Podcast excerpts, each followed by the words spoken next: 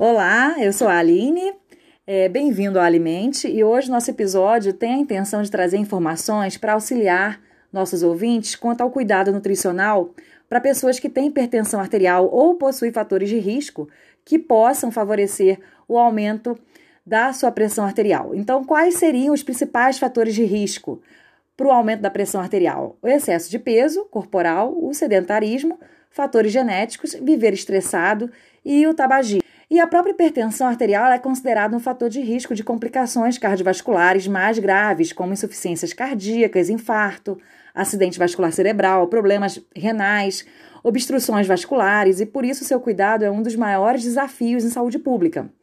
Então, no Brasil, estima-se que aproximadamente 30% da população com mais de 40 anos possa ter a pressão arterial elevada. E o que é a pressão arterial, né? É a relação entre a resistência vascular periférica e o débito cardíaco. Então, a pressão arterial é a pressão exercida pelo sangue dentro dos vasos sanguíneos quando a força proveniente dos batimentos cardíacos. Então, quanto mais sangue for bombeado pelo coração por minuto, maior essa pressão arterial. Então, os valores são expressos em um máximo, um valor da pressão sistólica, e um valor mínimo, que é o valor da pressão diastólica, ambos expressos em milímetros de Hg. Então, a pressão varia durante o dia e conforme o estado de movimentação do indivíduo, por exemplo, mas seu valor normal é quando o máximo atinge até 120 milímetros de Hg e o mínimo fica na faixa de 80 milímetros de Hg. Popularmente, fala-se em estar com a pressão 12 por 8, mas a gente sabe que os valores é, é, são, são é, um valor de centena, né? 120 por 80. E o primeiro valor está relacionado à força de bombeamento do coração, que é o valor da pressão sistólica, e o segundo valor, que é o valor da pressão diastólica, está relacionado à pressão dos vasos sanguíneos periféricos. Então, pessoas hipertensas, segundo a Associação Americana do Coração, publicado em 2017, são pessoas que têm a pressão arterial sistólica maior ou igual que 130 milímetros de Hg e ou a pressão arterial diastólica maior ou igual que 80 milímetros de Hg. Então, o hiper, ou ele a pressão arterial sistólica aumentada ou a diastólica ou ambas, tá? Acima do valor 130 e 80. O cuidado com a alimentação é um dos fatores ambientais que podemos ajustar para melhorar nossa pressão arterial. Isso porque o consumo excessivo de sal, gorduras e alimentos industrializados são os principais fatores que contribuem para o aumento da pressão arterial. Então, na sétima diretriz brasileira de hipertensão arterial, publicada agora em 2017, recomenda como abordagem não farmacológica da hipertensão a redução do peso corporal, a restrição do consumo de sódio, redução de consumo de bebidas alcoólicas e praticar exercícios físicos regularmente.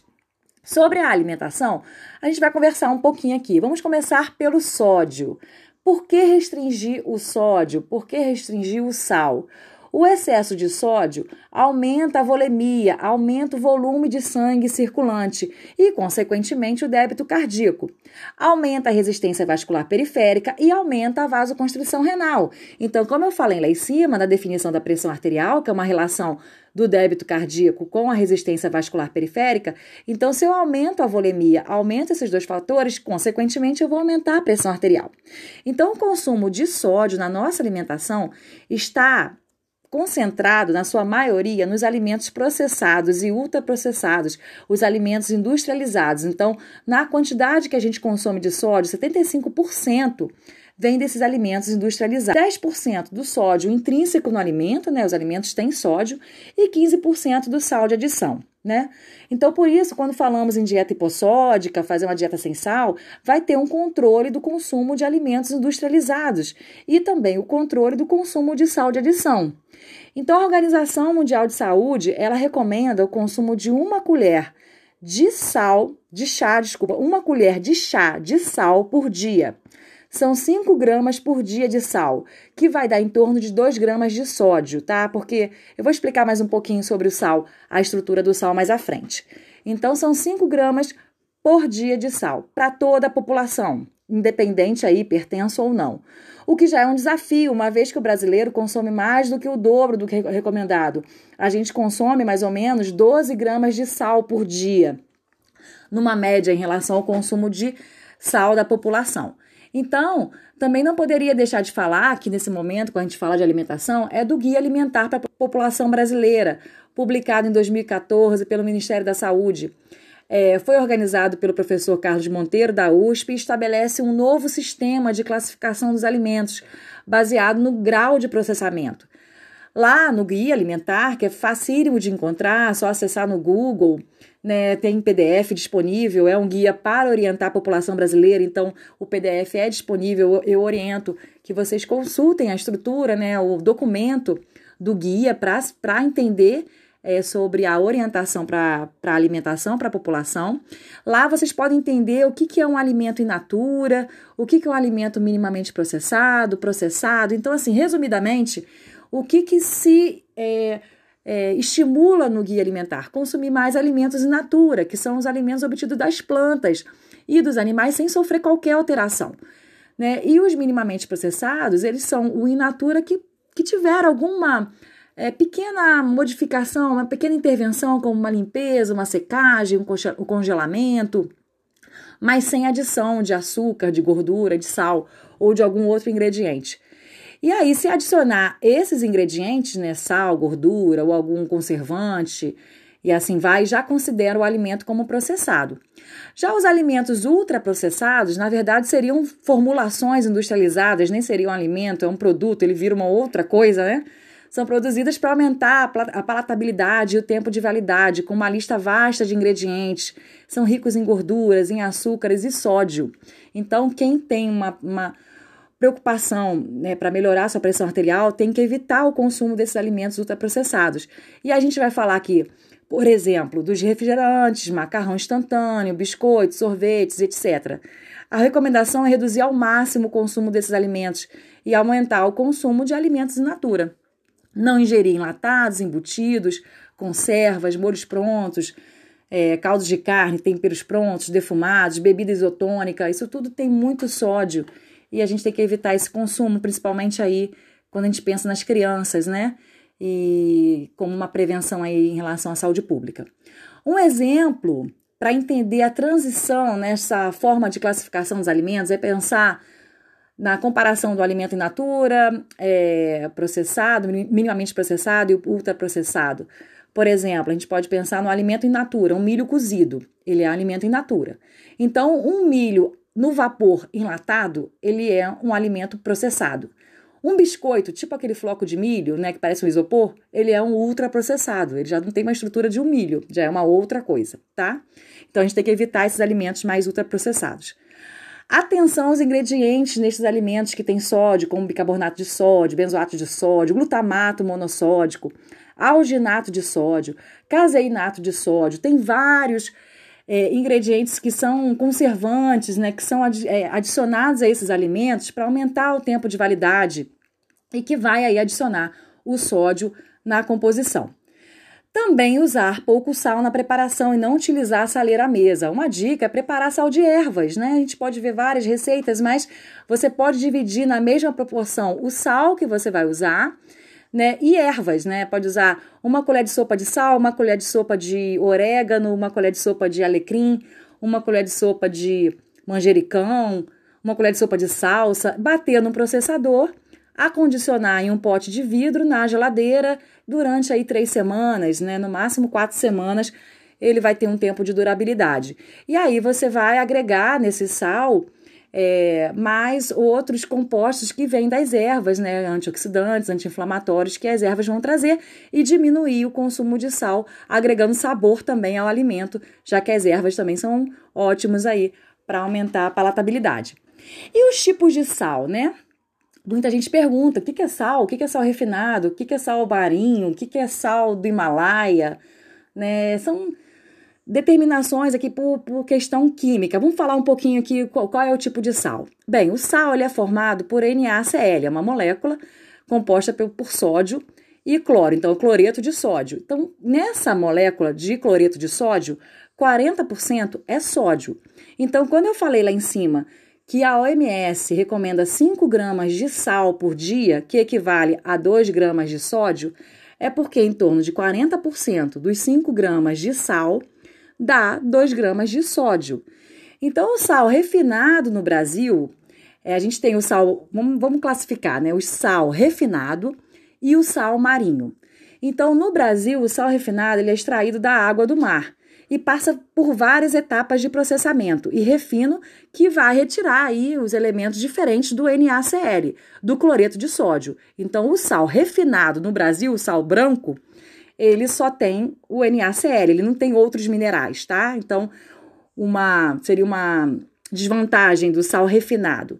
Além disso, ele tem a adição de antiumectante, antiaglutinante, como por exemplo o carbonato de cálcio, que são componentes que vão agregando na estrutura do sal para ele não empedrar, para não é, puxar a umidade, né, a água ali para aquela, aquela estrutura e ficar com com, com aparência estranha ali, né, para a indústria. Então, tem antiumectante e antiaglutinante. E, além disso, o sal refinado tem a adição de iodo, porque o processo de refino faz perder o iodo que teria no sal. E aí, uma medida de saúde pública foi: é, a Anvisa controla esse, esse, essa quantidade de iodo que deve ser adicionado ao sal, em torno de 15 a 45 miligramas de iodo por quilo de sal, no sal refinado, tá? E aí isso evita é, o bócio endêmico, que alguns anos atrás tinha, né, uma, uma disseminação de hipotireoidismo em algumas regiões. Agora a questão está tá até meio diferente, né? Teve até que reduzir um pouquinho essa quantidade de iodo, porque o consumo de sal está tão alto que o consumo de iodo acabou também se elevando. Mas a, a recomendação é essa. Já o sal marinho, ele não passa pelo refino. Também não, não necessariamente ele vem do mar. Ele pode vir de rochas, de lagoas ou até do mar, mas a, a, o sal que está lá nas rochas são, é, é, sal que veio do mar há alguns anos, milhões de anos atrás, né? Então são sais que são vieram do mar, mas estão na rocha atualmente, né? E aí tem o sal do Himalaia, a flor do sal, sal marinho moído. Então, por ele não sofrer refino, ele, ele tem também na composição é, outros minerais mas também tem impurezas, tá? E não é vantagem pensar em utilizar esses sais pensando como fonte de minerais. Por exemplo, para eu ter uma, uma quantidade de minerais né, necessário, usando o sal do Himalaia, né, o sal rosa, eu teria que comer, consumir seis colheres de, de sopa aí de sal por dia para atender essa demanda de outros minerais, então não é vantagem. E também não tem um controle de adição de iodo nesse sal marinho. Mas é um sal que tem menos é, refino, né? Ele tem aí, pode ter um pouquinho mais de impureza. Então, na verdade, que a gente tem que pensar que todos os sais têm considerável quantidade de sódio e devem ser consumidos com moderação. Então, o sal marinho ele é mais rústico, né? Ele tem, não tem essa propriedade do, do refino, de adição de antimectante, antiaglutinante, tem alguns outros minerais, então algumas pessoas defendem o uso do sal marinho. Mas tem que se avaliar se vale a pena ou não o seu uso no seu contexto alimentar. Não é por questão aí de, de ter quantidade diferente de sódio para controle da hipertensão, tá? É um sal que é um pouco mais caro e aí você tem que avaliar o benefício, o custo-benefício para sua família em relação ao seu uso. É, outras é, informações aqui importantes para a hipertensão é usar molhos, né, diversos, à base de frutas, de ervas aromáticas, vinagrete, é preferir sempre temperos naturais, usar manjericão, limão, cebola, páprica, cúrcuma, gengibre, alho, cebola, sal, cebolinha, alecrim, louro, são são ervas, né, e alimentos que têm propriedade anti-inflamatória, antioxidante. Então, isso vai ajudar no controle aí das respostas metabólicas, né, na sua, na, na, no controle da inflamação que a hipertensão causa aí, uma inflamação crônica e contínua. Então, agregar esses temperos naturais na dieta melhora bastante aí o perfil inflamatório. Também tem que pensar na procedência desses alimentos, né, dessas ervas. Não pode ser esses saquinhos do mercado, né? Tem um processamento, ele já perde bastante a propriedade. Então, pensar em desses temperos mais confiável possível, né, e menos manipulado possível. Diminuir o consumo também de bebidas estimulantes, como café, chá mate, chá preto. São bebidas que, guaranás, bebidas que são estimulantes e aumentam a liberação de adrenalina, vasoconstrição para a pessoa hipertensa pode ser desfavorável, né? O café, até três xícaras por dia, não teria problema, mas além disso, fica pode ser um risco. É importante também aumentar o consumo de alimentos ricos em potássio, é, frutas, hortaliças, leguminosas, água de coco, que tem, que são ricas em potássio, frutas, né, laranja, banana, melão, é, as leguminosas, os feijões, as ervilhas, grão de bico, tudo tem bastante potássio. E o potássio ele favorece a perda de sódio na urina, diminui o efeito da adrenalina, favorece a vasodilatação e melhora a pressão arterial. Então a gente tem que consumir potássio, né, fontes de potássio, na proporção de 1 para 1 em relação ao sódio. Então, se a recomendação é de 5 gramas de sal por dia, que dá em torno de 2 gramas de sódio por dia, então, potássio também tem que consumir de 2 a 4 gramas de potássio por dia. Uma dieta também recomendada, um estilo de dieta, é a dieta DASH, que é um estilo é, de dieta rica em frutas, hortaliças, laticínios, e até na literatura fala de laticínios de baixo teor de gordura, mas tem alguns estudos até que mostram que não, não deveria também ser essa recomendação, né, de, de laticínios desnatado ou semidesnatado. Até os integrais têm um, um efeito positivo dentro do contexto da hipertensão. Mas as dietas ricas em frutas, hortaliças e laticínios têm um teor adequado de assim aumentado de cálcio, magnésio e potássio que vão favorecer aí uma diminuição de 14% da pressão arterial. Então pensar é mais um fator para aumentar esse consumo na sua alimentação. Também dietas nesse contexto de aumentar o consumo de frutas, hortaliças, leguminosas, vai aumentar o consumo de fibra na dieta né? E a fibra ela ajuda nesse controle da, da pressão arterial. Além de outros fatores, né? A gente falou aqui é, de evitar as bebidas estimulantes, mas o café, alguns chás, né? Eles têm é, polifenóis, que também são fatores anti-inflamatórios, né? Mas cuidado com os chás estimulantes, né? Como eu falei, chá mate, chá preto, chá verde, que aí eles vão favorecer o aumento da adrenalina e aumentar a pressão arterial. O chocolate amargo, alguns estudos falam né, do consumo de 30 a 40 gramas por dia de chocolate amargo, que traz polifenol e pode ajudar na melhora anti-inflamatória e no controle da, da pressão arterial.